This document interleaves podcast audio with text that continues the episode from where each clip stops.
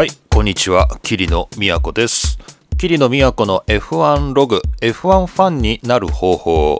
このポッドキャストは、大学講師の桐野都が F1 を文化として語る、まあ、そんなポッドキャストです。さて、えーっと、何の話からしようかなと思ったんだけど、今日はちなみに2020年の2月18日ですね。コロナウイルスですかね。新型コロナウイルスが、まあ、猛威を振るってるわけなんですけど、結構、なんかこう、霧の周辺でも影響を受けていて、うん、やっぱこう、海外とのやりとりというかね、こう、移動っていうのがね、やっぱり今ちょっと自粛ムードですね。はい。あーまあ大丈夫なのかなっていう。まあ今回に限っては、まあ我々、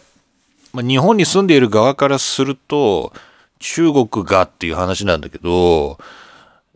イギリスとかですね、ヨーロッパとか、オーストラリアとかアメリカとか、まあそういうところから見ると、日本も中国も一緒なんで、正直一緒だから、アジアみたいな。アジアじゃない。イギリスから言うとアジアってインドなんだけど、まあなんだろう。アジアじゃないんだけど、まあ、極東みたいなね。こう、ファーイースト。みんな一緒みたいな。なんかそんな感じで、まあ向こうからしたらちょっと日本と取引したくないなとか、日本からちょっと人来て欲しくないなとかね。なんかそんなようなところがあるんだろうなって思うと結構、まあ大変。あ、そうそう。そういえば F1 でもね、こういうニュースがあったんで、えー中国グランプリの件ですよね。これをちょっと最初に紹介しましょ Chinese Grand Prix postponed due to coronavirus outbreak. う。はい、えー新型コロナウイルスの大流行で中国グランプリを延期っていうですね。これはフォーミュラー 1.com の公式リリースです。えー2020年の中国グランプリが4月の17から19で予定されていたんですが、これを延期すると、公式に発表がありましたね。これは2月の12日のニュースです。はい。まあ、だいぶ先のことではあるんですけど、ま今後、えー開催をえー検討していくっていうことですかね。えー中国で、まあ、可能な限り早くレースができることを、えー期待していますと。えーただまあ今は非常に、え難しい状況なので、えまあ、今後探っていきたいみたいなね、そんな感じのリリースが出てます。ちょっとね、1ヶ月以上先のことじゃないかと思いますけど、でもまあ、こういう流通というか、まあ、ロジスティックのことを考えればね、こう、やっぱ今やめ、やめとくというか、まあ、中止を決定しないといけないということですよね。えーっと、まあ、なんか東京マラソンも、えー一般参加を、えー中止して、あの、エリートだけが走るみたいな、なんかそんなような、ニュースにもなってましたけどね。まあ、こういう大規模イベント、まあ、特にグローバルな人の移動を伴うようなものは、まあ、ちょっと延期というか、中止していく流れなのかなで、これ、ちちょっとね、中国グランプリのちょっと前後の日程を見てみますと、えっ、と、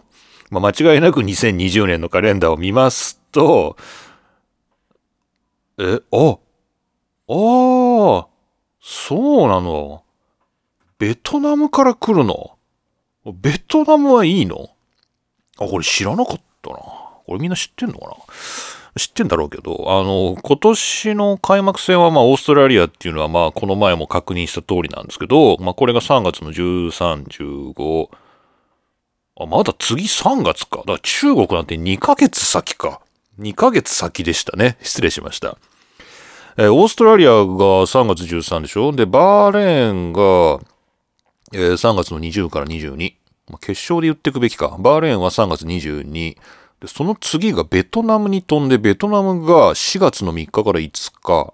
で、中国が2週間後、えー、と4月17から19に予定されていって、その次が、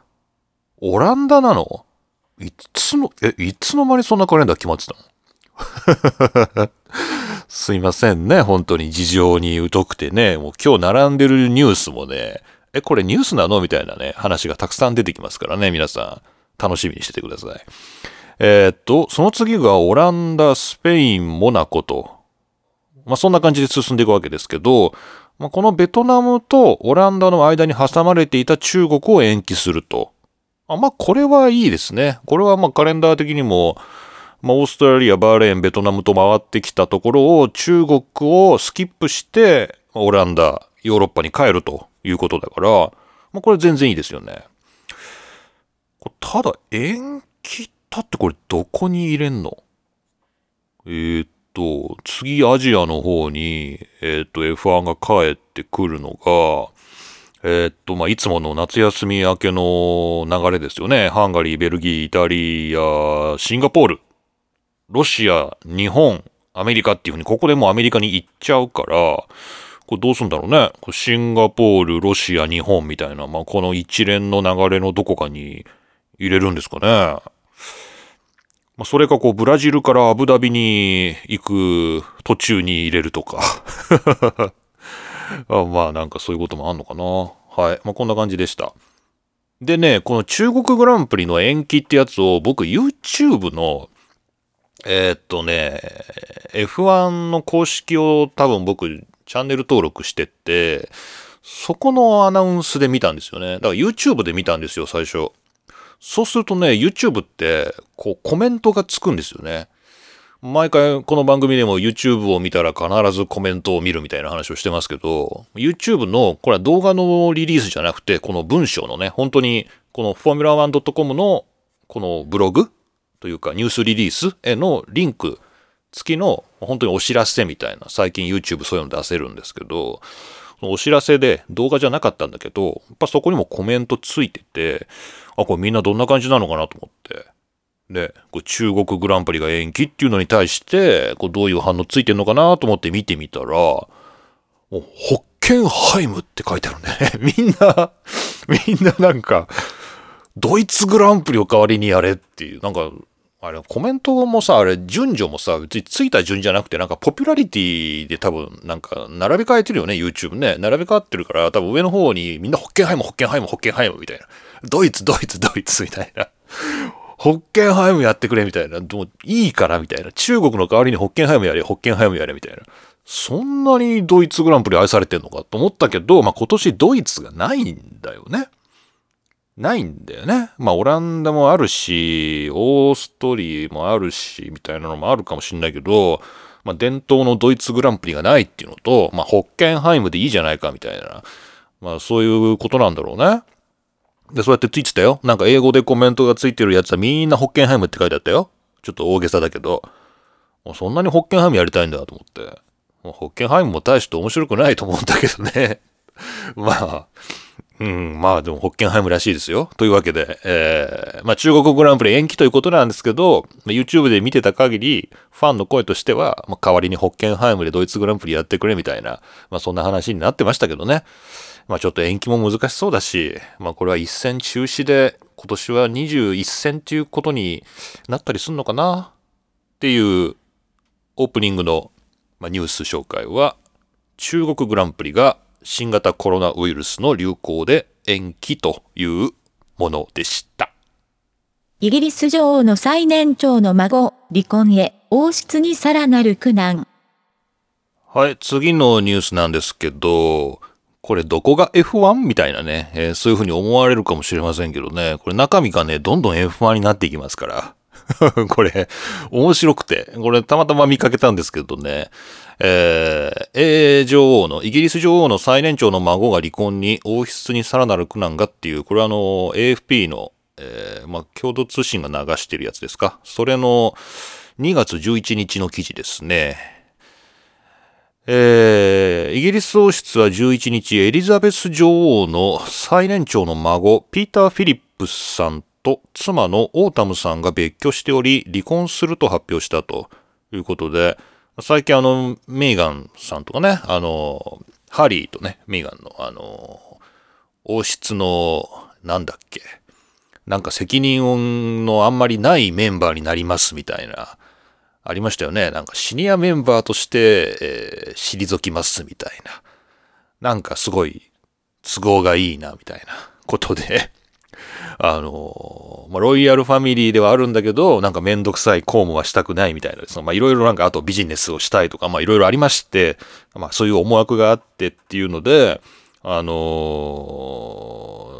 そういうスキャンダルというかですね、まあちょっと王室、イギリスの王室をめぐってはまあごたごたがあったんですけど、まあそれに続いて今度は最年長のお孫さんが離婚するということで、まあさらなる苦難と、まあそういうことになってます。で、これなんでこれ F1 に関係してるかっていうとですね、まあ、僕も知らなかったんですけど、これ読んでいきますと、この今回の主役であるですね、最年長の孫、ピーター・フィリップスなんですが、彼はですね、えーこの記事によりますと、フィリップスさんは F1 のチームで働いた後、ロイヤルバンクオブスコットランドに勤務し、みたいな感じでですね、F1 のチームで働いていたっていう、この王室のね、メンバーなんですけど、このピーター・フィリップスが F1 で働いてたっていうふうにさらっと書いてあるっていう。で、さらにですね、この今回離婚することになったこの夫妻、ピーター・フィリップスと、そのオータムさん、オータム・フィリップスさんですね。この二人が出会ったのが、2003年フォーミュラー1カナダグランプリが開催されたモントリオールで出会ったっていうですね。カナダグランプリで出会ったそうなんですよね。ほうと思って。そんなこともあるのかと思ってですね、ちょっとこのピーター・フィリップスさんについて調べてみたんですが、っていうとなんかすごい大げさなんですけど、単に英語のウィキペディアを、見てみたっていうだけなんですけど。まあ、ウィキペディア見ますとね、まあ、結構細かく書いてありまして、まあ、彼はですね、えーっと、 University of Exeter ね、エクセター大学でスポーツサイエンス、スポーツ科学の学位を取って卒業した後、エクセターですよ。エクセター大学って結構いい大学ですよ。あの、ロンドンの南の方、ロンドンの南、イングランドの南の方にある、まあいい大学、すごいいい大学ですけど、エクセター大学でスポーツ科学の学位を取って卒業した後、ジャグアーにですね、就職したと。2000年に卒業して、ジャガーにまず就職して、ジャガーで、ホスピタリティマネージャーっていう。まあだからあれだね、こう、ホスピタリティだから、まあなんかエンジニアとか、そういう開発部門じゃないし、まあこうジャガーの何なんだかよくわかんないんだけど、えー、まあ調べたら出てくるんだろうけど、そこまで調べてないですけどね。まあジャガーの、まあ、レースチームなのか、まあそれともそういう、でもホスピタリティマネージャーだから、まあ何らかのこう、お客さんをおもてなしする部署のマネージャーだったということですよね。で、えーコーポレートホスピタリティマネージャー。コーポレートホスピタリティマネージャー。まあそういうところでジャガーに就職して、で、えー2004年にウィリアムズに転職と。で、ウィリアムズレーシングチームで、スポンサーシップアカウンツマネージャーっていうですね。えーそういう役職についてます。だからこれも、あれだね。レースチームの中だけど、まあ、ちょっとなんていうのかな。こう、エンジニアじゃないよね。うん。ちょっと何する人かよくわかんないんだけど、まあ、調べりゃわかるんだろうけど、まあ、めんどくさいから、ちょっと調べてないんだけどね。調べとけよっていう。調べとけよっていうふうに思ったでしょ？でそういう人はね、自分で調べてですね、お便りで送ってください。ね。待ってます。ね。ジャガーの、えーなんだっけ？ジャガーの、えーコーポレートホスピタリティマネージャーと、えーこのウィリアムズレーシングチームのスポンサーシップアカウントマネージャーね。まあ、ともかくですね、2004年にウィリアムズに、えー入って、えーそれで、2005年に離職してるね。2000、だから2年間か。2年間ウィリアムズレーシングチームで働いた後、ロイヤルバンクオブスコットランドと、えーに、えーまあ、転職したと。まあ、当時あれか、ロイヤルバンクオブスコットランド、RBS っていうウィリアムズのスポンサーだったかもしんないね。多分そうでしょ？スポンサーでしょだからまあ、そのスポンサーシップ関係のマネージメントをウィリアムズでやってたけど、その後、まあ、そのスポンサー筋のロイヤルバンクオブスコットランドに就職したということですね。で、この二人が出会ったのは2003年だったから、2003年のカナダグランプリのっていうことだから、これはウィリアムズで働く前ですね。じゃあ仕事じゃないのか。うーん。プライベートかな。はい。あ、ちょっとなんかウィリアムズで働いてた時に出会って結婚かなと思ったんだけど、違うみたいですね。ウィリアムズで働く前にカナダグランプリのモントリオールで、この当時はオータム・ケリーさんですね。オータム・ケリーさんと出会って2007年に結婚したと。で、まあ今回離婚したということですね。はい。以上です。この、このニュースのまあ、ポイントはそこだけでしたね。このピーター・フィリップスさんっていうイギリスの王室のメンバーで、エリザベス女王のお孫さんなんですね。お孫さんで、えー、なんだけど、彼は今回離婚すると。ただ彼は F1 チームでキャリアがあって、えー出会ったのもカナダグランプリが行われていたモントリオールだったと。奥さんとね。ただ今回離婚されたということで。なるほど。王室のゴシップも F1 ニュースになるのかと。えーまあ、そんな新鮮な驚きを、えー感じていただければ幸いです。レーシングドライバーの佐藤拓馬さんが、ミッキーマウスとロードレーサーズに出演。センセーショナル佐藤というキャラクターで登場し、ドナルドとコンビを組んでカーレースに挑みます。はい、次のニュースなんですけど、これはあのディズニーチャンネル公式がツイートしてたんで、それがリツイートされてたのをちょっと見かけたんですけど、えーミッキーマウスとロードレーサーズという番組がありまして、そこに佐藤拓馬さんがセンセーショナル佐藤。なんだその名前。センセーショナル佐藤っていうですね、キャラクターで登場して、えードナルドと一緒にですね、レースをすると。そういうことで、えーもう放送はあったそうですね。ディズニーチャンネル今有料で個別契約しないと見られないんで、僕見てないんですけど、まあもし見たという人がいたらね、お便りで教えてほしい。本当教えてほしいんですけど、えー2月15日に9時半からですね、日本初放送だったということですけど、まあ、こういうチャンネルの常として、まあ、何回でも再放送するだろうということで、まあ、もしディズニーチャンネル何かのついでにですね、契約している方がいたらですね、ぜひ、このセンセーショナル佐藤の感想を教えてほしいという、えーそういうお願いです。で、この佐藤拓馬が今回これ、英語ですよね、アニメだから、まあ、英語でセリフを読みつつ、で、日本語の吹き替え版でも本人が、まあ、日本語で吹き替えているらしいので、まあね、英語でも日本語でも、えー楽しめる、えーセンセーショナル佐藤ということになってますよね。でこの、まあ、佐藤琢磨さんは、こう、最近ですね、ちょうど、あの、F1 の公式ポッドキャストね、えーっと、なんだっけ、 Beyond the Grid。Beyond the Grid にも出てましたね。えーっと、これ僕聞いてたんですけど、でも結構前だな。2019年の10月23日、去年ですけどね。ちょうどねか、日本グランプリの前後ぐらいで収録したのかな。えー2019年10月23日の F1 ポッドキャスト、 Beyond the Grid で、えー、 Takuma Sato,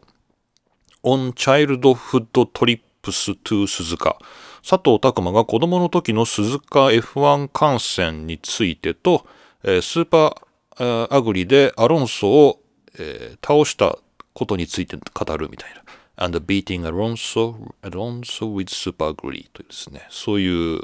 ポッドキャストが、えー出てますね。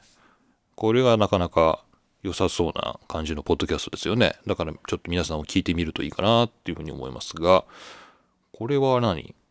これ流れんの？こ Hi こ。everyone, this is Takuma Sato. 皆さんこんにちは。You're listening to the、uh, Beyond the Grid. これ流れますけど、こんな感じの、えーえーやつで。これ英語です。英語ですけどね。こんな感じで、こう、英語圏での活躍がいいですね。たくまさん、いいですね。こういうのね。こう、ちょっとなんかさ、あんまりこう、日本の F1 ドライバーって、なんかこういう活躍する人いないよね。なんかいないよね。もう、たくま佐藤ぐらいしか知らないんだけど。うん、なんかたくさん元 F1 ドライバーっているんだけど、まあ、なんかちょっと国内志向っていうか、もったいないよね。そういうブランド力をもうちょっとこう世界に発揮してほしいなと思うんだけどね。で、またちょっとイギリスの話していい？あの、このタックマさんのこのポッドキャストをさっき改めてざーっと聞いてたんですけど、あのね、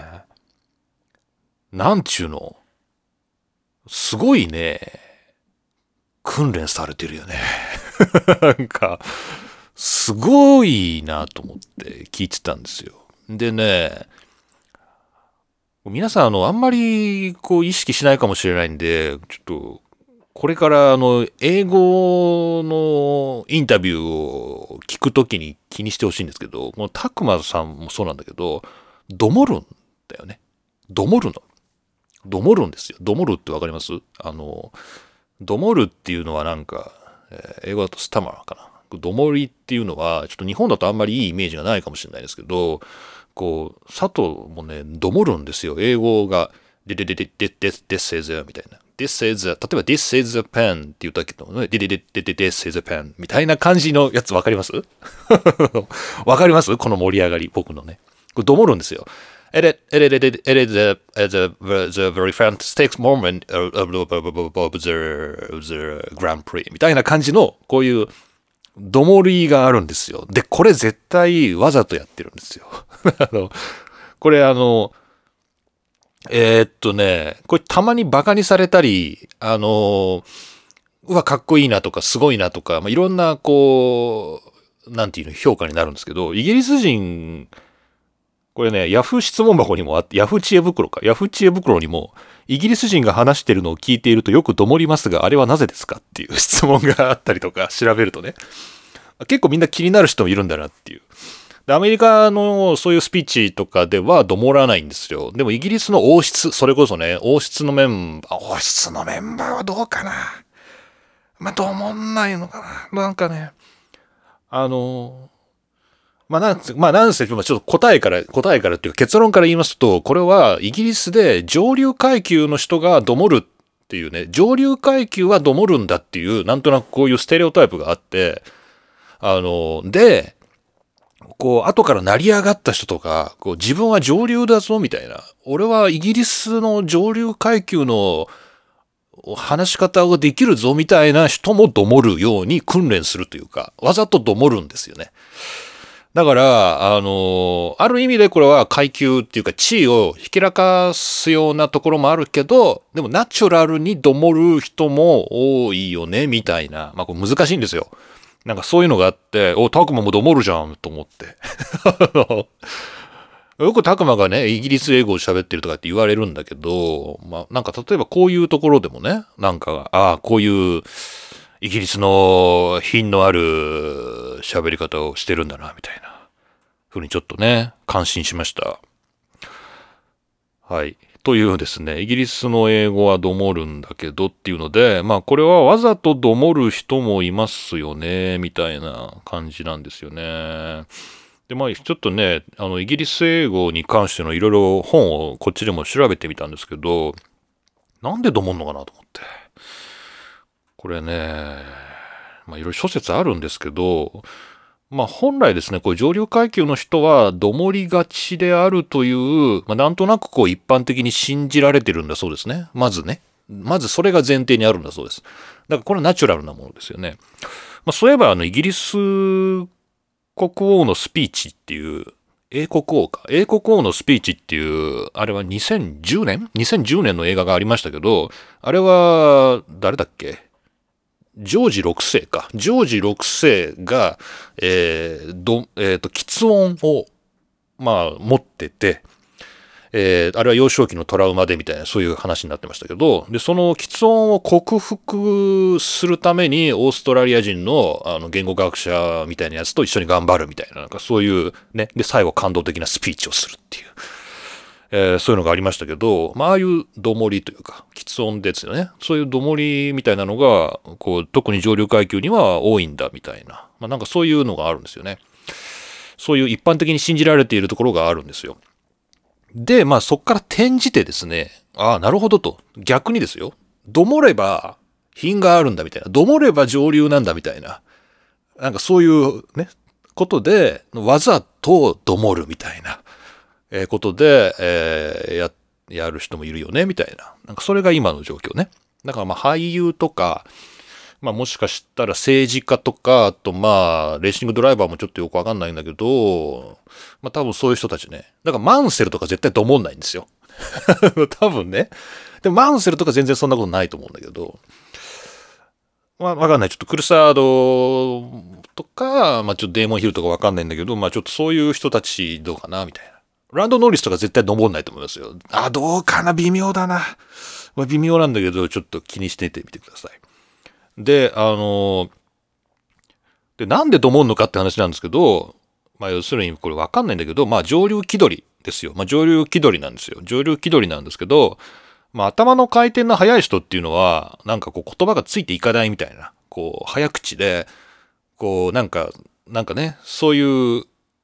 なんていうのかな。頭の回転が速いアピールでもあるんじゃないかみたいな、まあ、そういう説もあったりしますけどね。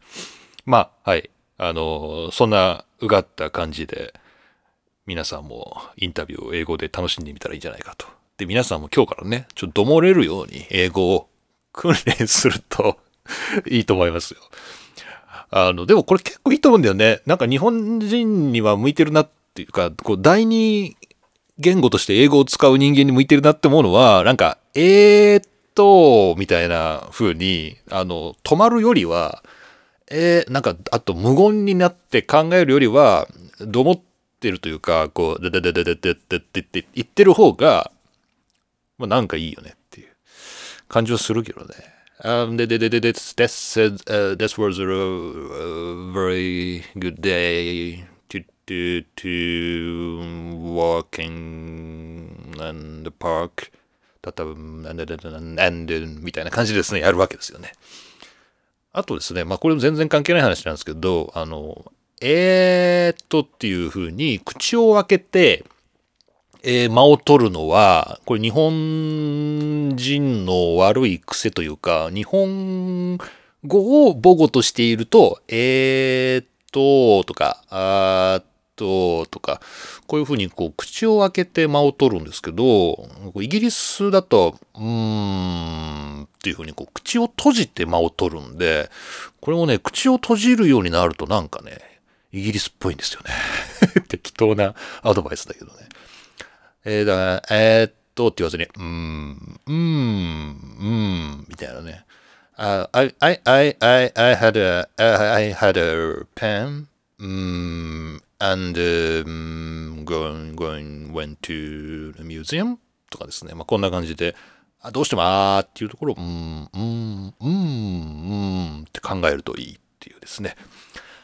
はい、どうでもいいお話でしたが、えーセンセーショナル佐藤についてですね、えー私は見たぞという人はぜひお便りで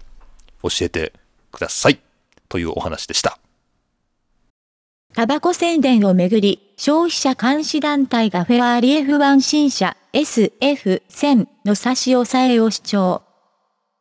はい、えーこれはね、まあ、今更だっていう感じなんですけど、それは要するに、あんなんタバコの広告に決まってるじゃんっていう、ねそういう意味の今更なんですけど、これはニュースはね、最新です。2020年の2月14日の記事で、これはオートスポーツウェブに掲載されています。えーフェラーリのリアウィングなどですね、いろんなとこにミッション、ウィンナウですね、ミッションっていうですね、まあそういう、えーロゴが入ってるわけなんですけど、これがですね、タバコ広告に当たるということで、イタリアの消費者監視団体、コダ、コーダコンズかな？コーダコンズ。イタリアの消費者監視団体が、えーフェラーリをですね、えー訴えるぞと、えー法的措置を取るぞっていうふうにですね、えー警告をフェラーリが受けていると。まあそういう記事になってます。で、ミッションウィノー。あ、ウィノーなのね。ミッションウィンナウって書いて、ミッションウィノーっていうのは、えーこれは、タバコの製品ではなくて、えーフェラーリが、まあ、フィリップ・モリスと、まあ、共同で、えータバコに代わる製品を宣伝するために作られた新しいブランドであると。ただこれはタバコのサブリミナル広告じゃないのかということで、えーフェラーリに、えー説明責任を求めているということですね。はい。で、今回の新型マシン、2020年型の SF1000 っていうのを差し押さえるようにですね、えー求めているということでございます。はい。この話はさ、このポッドキャストで前したことあるよね。で、ちょっといつかっていうのが今パッと出てこないんだけど、その時紹介した記事が、えっ、と、モータースポーツ .com のフェラーリミッションウィンナウ、ミッションウィノはタバコ広告禁止違反？オーストラリアで調査っていう、これはね、もう1年前ですよ。2019年の2月10日の記事なんですよ。フィリップ・モリスがフェラーリのマシンに掲げたロゴがタバコ広告禁止法に違反しているのではないかと、オーストラリアで調査が開始されたようだっていうですね、この記事をまあ昔このポッドキャストで紹介したんですけど、まあそれ以降これどう決着がついたのか、記事がないよねみたいな話をしたと思うんだけど、まあ結局このままずっとミッションっていうのはの、ね、フェラーリに掲載されたままなので、まあ結局、まあ、うやむやになったというか、まあ、そのままになってるんですけど、まあ、これが、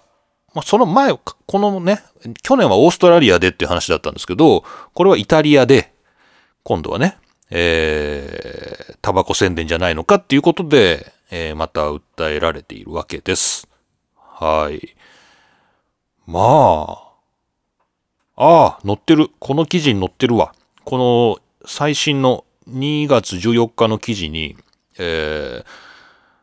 えー残念ながらミッションウィナウのブランドを標的にされるのはフェラーリにとっては馴染みがあると。2019年の開幕戦オーストラリアグランプリでオーストラリアの保健省がこのプログラムをオーストラリアの反タバコ規定をすり抜ける巧みな戦略だとみなして、あ、フェラーリは名前とロゴを削除せざるを得なかったと。あ、そうそうだった。削除したんだ。開幕戦で。で、さらに去年はその開幕戦オーストラリアとか、あとフェラーリはイタリアグランプリを含む半数以上のレースでミッションウィナウ、ミッションウィノウのロゴを車体から削除していたと。あ、そうなんだね。じゃあやっぱヨーロッパとかでは、あれは掲載してなかったんだ。全然気がつかなかった、そんな。もうなんか、ダメだね。もうなんか全然あの、なんかスマートフォンとかさ、なんかタブレットのちっちゃい画面でさ、こう中継見てるとさ、あの、DAZN だから。やっぱテレビみたいなこうでっかいとこでなるべく見ないとダメだね。でもまあちょっと注意力が落ちてますね。うーん。じゃあまあ、ダメじゃない？これ。だ あ、だからか。だからか。だから去年レースでイタリアを含めてこのロゴを削除して、つまり乗せずに走ってたのに、この車のローンチで新しい車の発表会でイタリアでこのミッション、ウィン、ノーっていうのが出たやつを出しちゃったから、これを差し押さえろっていう話になったわけだ。そういうことね。あ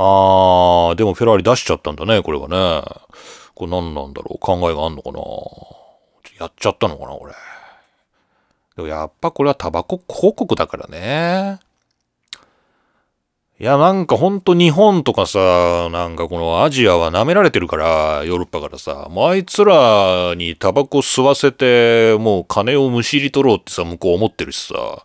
まあ、こう、知らんけどね。知らんけど、まあ、そう思ってる節があるように思えるし、まあ、こっちはこっちで規制が緩いんで、まあ、向こうからしたら、もう本当天国みたいな感じですよね。だからなんかすっごいなんか騙されてる感もあるんだけど、こっちはね。うーん。ほんとすごいよね、なんか。鈴鹿にね、日本グランプリ行くたびになんでこんなに丸ボロがでっかいブース出してみんなタバコを売ってんだみたいなね、気になるけどね。まあ別にいいんですよ。タバコ吸う人は全然構わないと思うんだけど、あの、まあそういう自由意志で吸う分にはいいとして、なんかヨーロッパではできないことを、そのヨーロッパの外でやるっていう、た、なんかそれが気に食わないなっていうね、なんか腹立つなっていうだけの話で、うん、なんか他、なんかね、ちょっと植民地っぽいよな、みたいな風に思っちゃいますけどね。まあ今回はこのイタリアで、この新車の、えー、とこにこのロゴ貼っちゃって、レースでは去年削除してたっていう経緯もあり、これまずいんじゃないのかっていうことになっているということで、まあ F1 とタバコ広告というのは非常に長い歴史があるんですけど、まあかっこいい車もたくさんありますよね。かっこいいね、車たくさんありますけど、まあ今はちょっと、えー厳しい時代になったなと、まあそんなお話でした。Renault offers first glimpses of 2020 F1 car. はい、これ今回の最後の、えーニュースになりますけど、えまあ、さっきフェラーリのね、新車発表で、まあ、それが差し押さえがっていうですね、まあ、タバコの話でしたけど、これはルノーですね。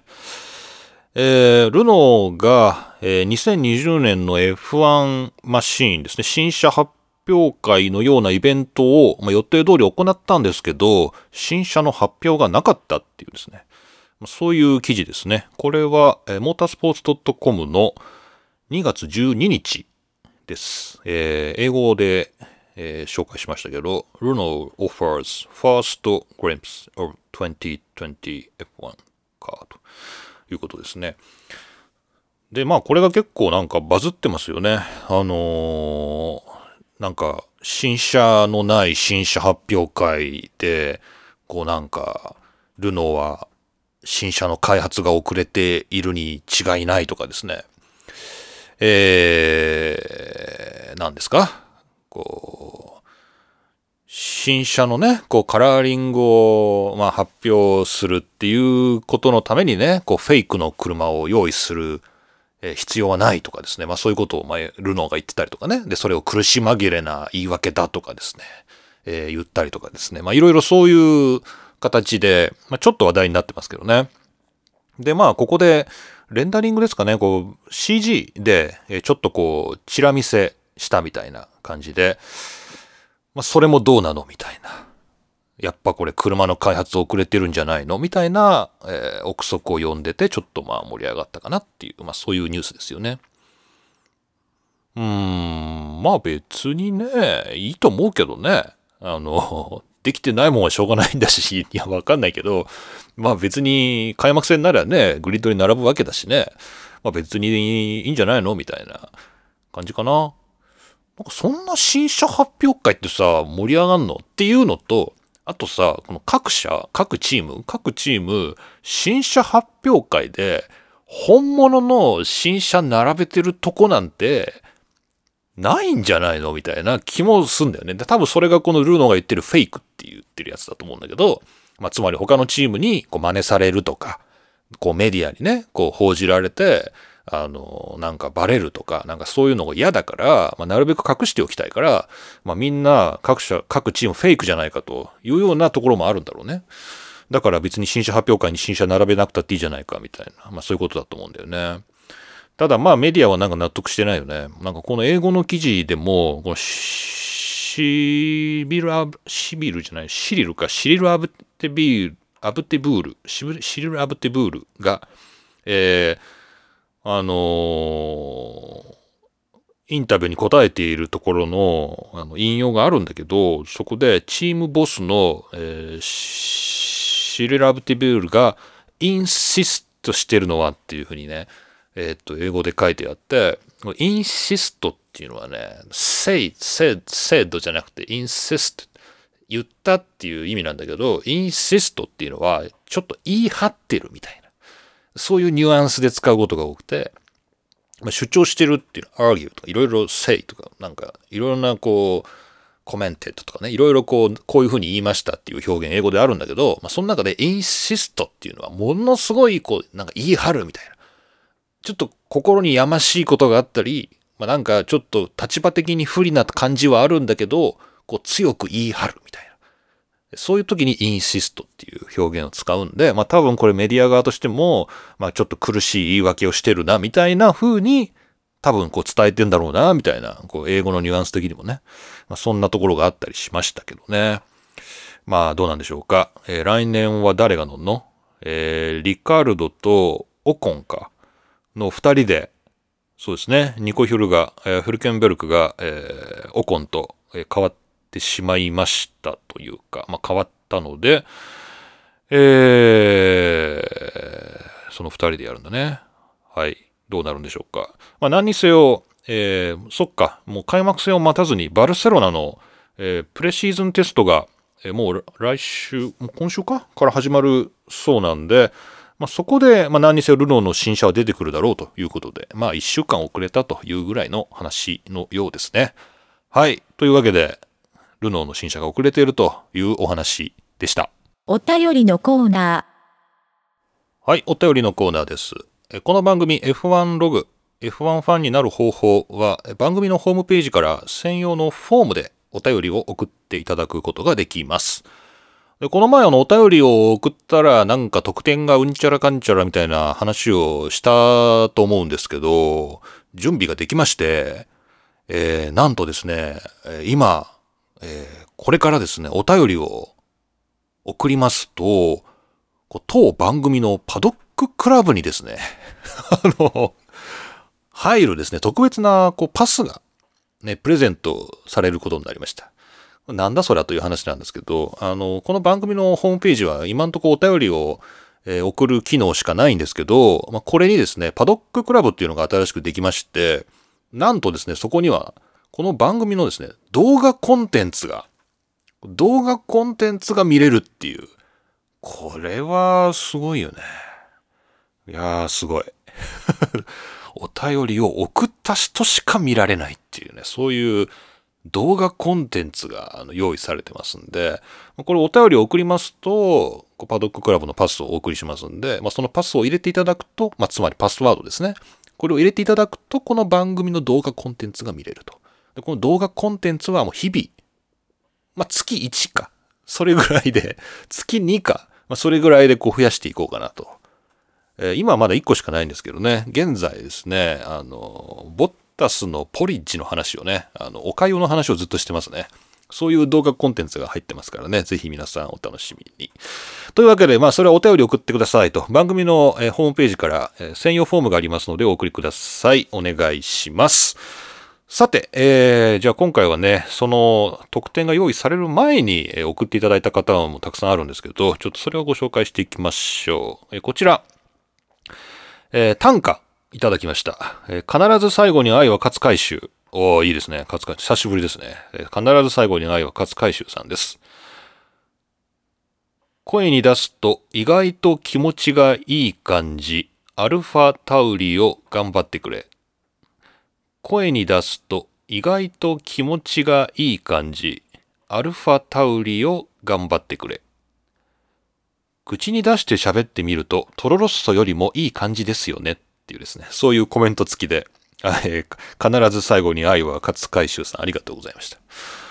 そうなんですよね。スクーデリア・トロロッソっていうのが、僕ね、てっきりね、スクーデリアっていうのも取れるのかなみたいな。まあこれチームって意味ですけど、これ取れるのかなと思ったら、そのまんま行くんですね。スクーデリア・アルファタウリ。アルファタウリ。あ、スクーデリア・アルファタウリ。アルファタウリ・ホンダ。アルファタウリ・ホンダ。アルファタウリ・ホンダ。これ前やったな、このホンダ、ホンダのアクセント。まあ、アルファタウリなんですよ。で、このアルファタウリっていうのは、あの、まあ、ユダ星ですよね。アルファタウリって、え？お牛座だよね。タウリだもんね。あの、お牛座の一等星だと思うんですけど、まあ、そのアルファタウリ。アルファタウリだっけ？アルファタウリじゃなくない？あれ？お牛座のってあれじゃん。セイントセイヤの、あの、ゴールドクロスの二人目じゃん。牛座。アルデバランだ。そう、アルデバラン。どんな思い出し方だっていう。アウデ、アルデバラン。だけど、あれアルファタウリなんだよね。アルファタウリって言うんですけど。えーアルファタウリは、これも星の名前ですけど、まあこれはそこじゃなくて、あの、レッドブルのアパレルラインですよね。アパレルブランドの名前がアルファタウリっていうのを、まあ今後、もっとこうグローバルに売っていこうということで、新しくチームの名前にアルファタウリっていうのをつけたと。だからアパレルブランドですよね。だからこれアパレルがむっちゃたくさん出てくるんじゃないですか？っていう感じですよね。で、マシーンのデザインもかっこよかったですね。なんか昔の良き頃のウィリアムズを思い出させる 色合いだなと僕は思いましたけど、あれいいですよね、アパレルね。まあいいや、そういう、まあアルファタウリ、トロロッソ、トロロロロロロロ、トロロロ、どもりますね。トロロロロロ、トロロッソ、トロロッソ、トロロッソよりもいいか。アルファタウリ、アルファタウリ、アルファタウリ。結構いいですね。アルファタウリ、スクーデリア・アルファタウリ、アルファタウリ・ホンダの、アルファタウリ・ホンダのピエール・ガスリーが、みたいな話になるのか。はい。なかなかいいんじゃないですか。皆さん、えートロロッソ、ね、ミナルディ、トロロッソ、アルファタウリということで、えー、チームの名前が変わりましたっていうことで、必ず最後に愛は勝海舟さんどうもありがとうございました。これまたお便りね、勝海舟さんまた短歌を送ると今度パドッククラブパスが行きますから。よろしくお願いします。えー、そして、こちらは普通のお便り、三宅さんです。ありがとうございます。えーレギュレーション読み合わせのポッドキャストぜひやりましょう。でも2020年日本語訳が公開されてからの方がいいですよね。それか去年の日本語訳を見ながら変更点だけを英語で話しますか？せっかくのポッドキャストなので公開書簡みたいにやり取りしてますっていうですね。そういうことで、えーポート F の三宅さんからありがとうございました。そうそうそう。まあいいんじゃないの？なんか、とりあえず去年版で、まあ変更点とかどれだけあんのかって話なんですけど、まあやっぱ日本語の方がやりやすいですよね。うん。読み合わせか。レギュレーションの読み合わせっていいですね。これいいですね。これじゃあ、まあ去年のやつでいいんじゃないですか？で、まあ変更点だけ英語でやっていけばいいんじゃない？ね。いいと思いますよ。あの、キリの2月3月は、あの、授業もないし、暇なんで。暇なんで。暇じゃねえよ。暇じゃないよ。忙しいんだよ、この時期。ね。まあいいんですけど。あの、やります、やります。やりましょう、やりましょう。これじゃあ、まあ日本語、去年版でいいんじゃないですか？はい。で、変更点があればそこだけ英語をちょっと、まあ訳しつつフォローするって感じでいいんじゃないですかね。これ楽しみだなこれはあれだよね。これ何？ポート F はこれでポッドキャストに何？進出、本格的に進出しようみたいなそういう感じ？もうあれだよね。もうなんか、もうなんかめんどくさいからさ、もう、なんていうの？もうこの番組をポート F に入れてほしいよね。なんか、もうどうでもいいもんね、自分のブランドとかね。もうポート F を盛り上げていこうみたいな、なんかそういうね、もうアルファタウリじゃないんだけど、もうなんかもう、うち、ポート F の中のもうサブシディアリーにね、子会社に入れてくれみたいなね、感じがしますけどね。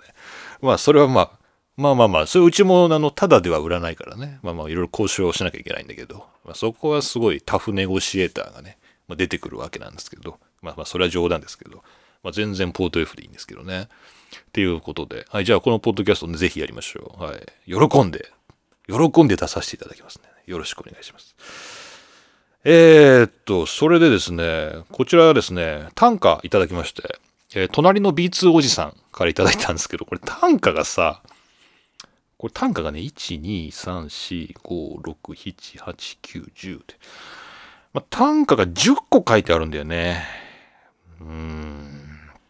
これはね、F1 ファンの物語だね。今読んだんだけど、まあ、これはね、こうそれぞれの単価が独立しているかっていうと、この10個の単価が連続した物語になってるんで、どうもね。これはじゃあ、あの F1 ファンの物語宛てに来た連作の単価っていうことで、ちょっとストックしておいて、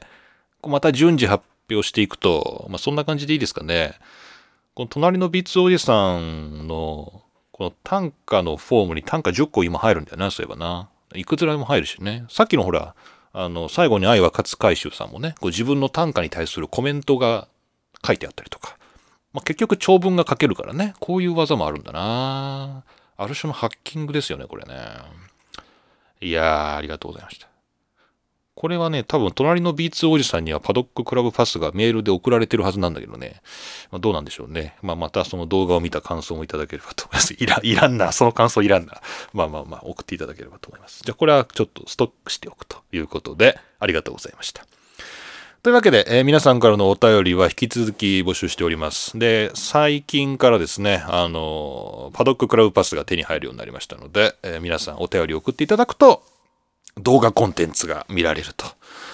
えーいうことになっておりますので、ぜひ、えー引き続き、えーご愛顧の方よろしくお願いいたします。F1 ファンの物語。セナとマンセル。ほら、またテスト何点だったって聞いてきた。あたしが英語が得意なの知ってるくせに。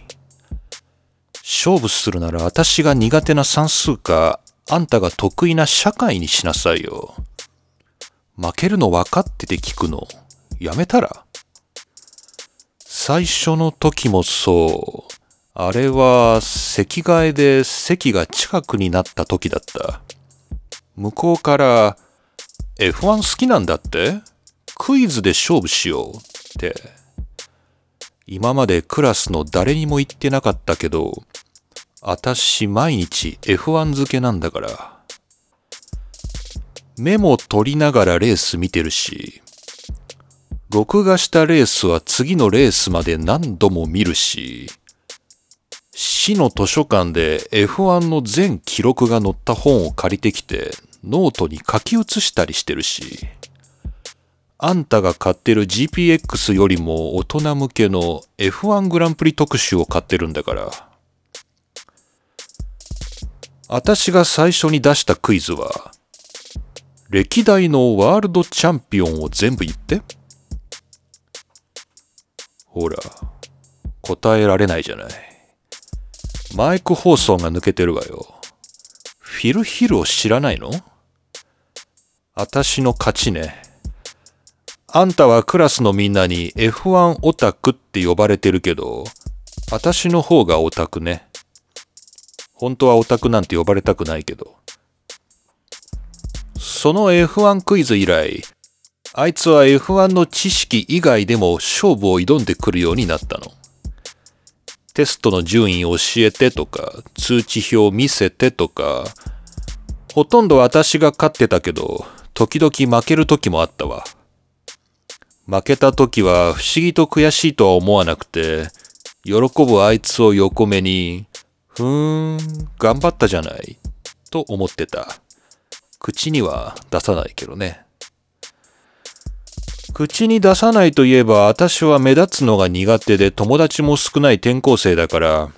学校でそんなに F1 の話はしない。あいつは私と逆で F1 大好きと顔に書いて歩いているようなやつで性格はよく言えば明るく面白い人気者でムードメーカー。月曜日はおはようのすぐ後に昨日の F1 見た？って言って回ってる。学級新聞に日本グランプリの予想を書いたりしてる。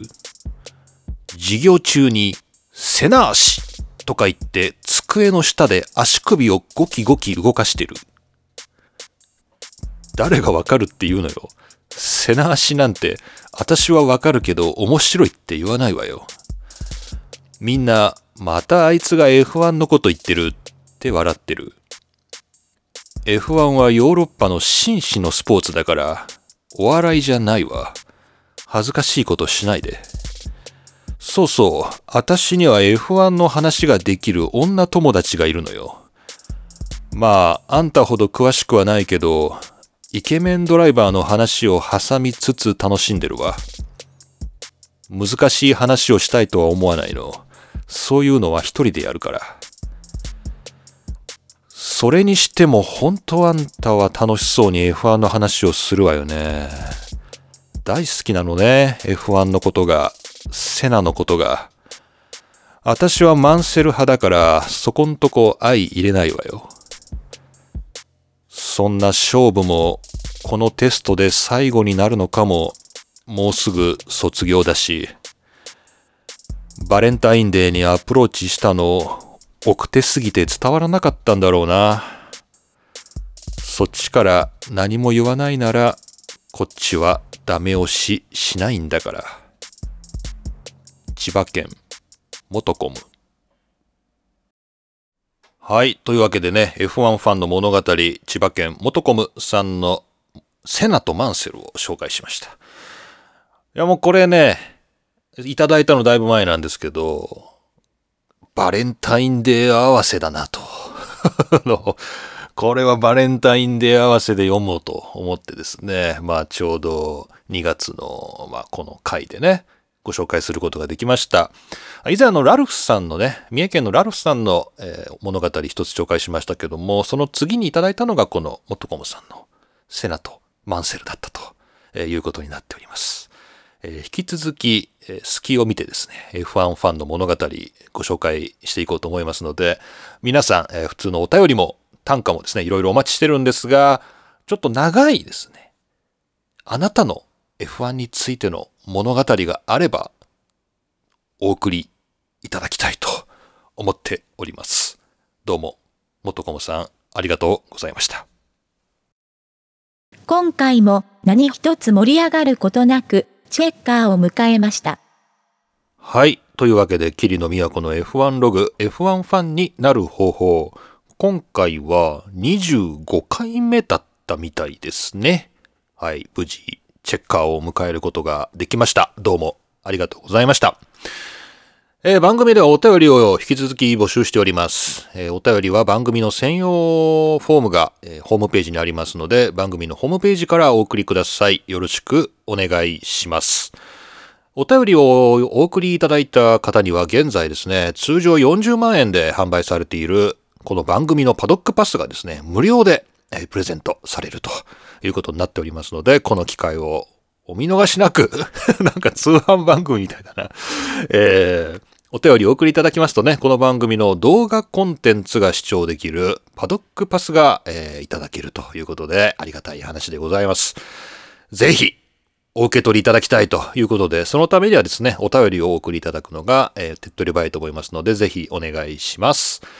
えーまあ、後々ね、本当に、あの、繰り返しになりますけど、あの、このパスはね、40万円で販売しますから、ね、それぐらいの、まあ、価値が出てくるだろうなというプレミアムな一品ですので、まあ、お便りを送っていただいた方にね、えーお礼として差し上げたいと思いますので、よろしくお願いします。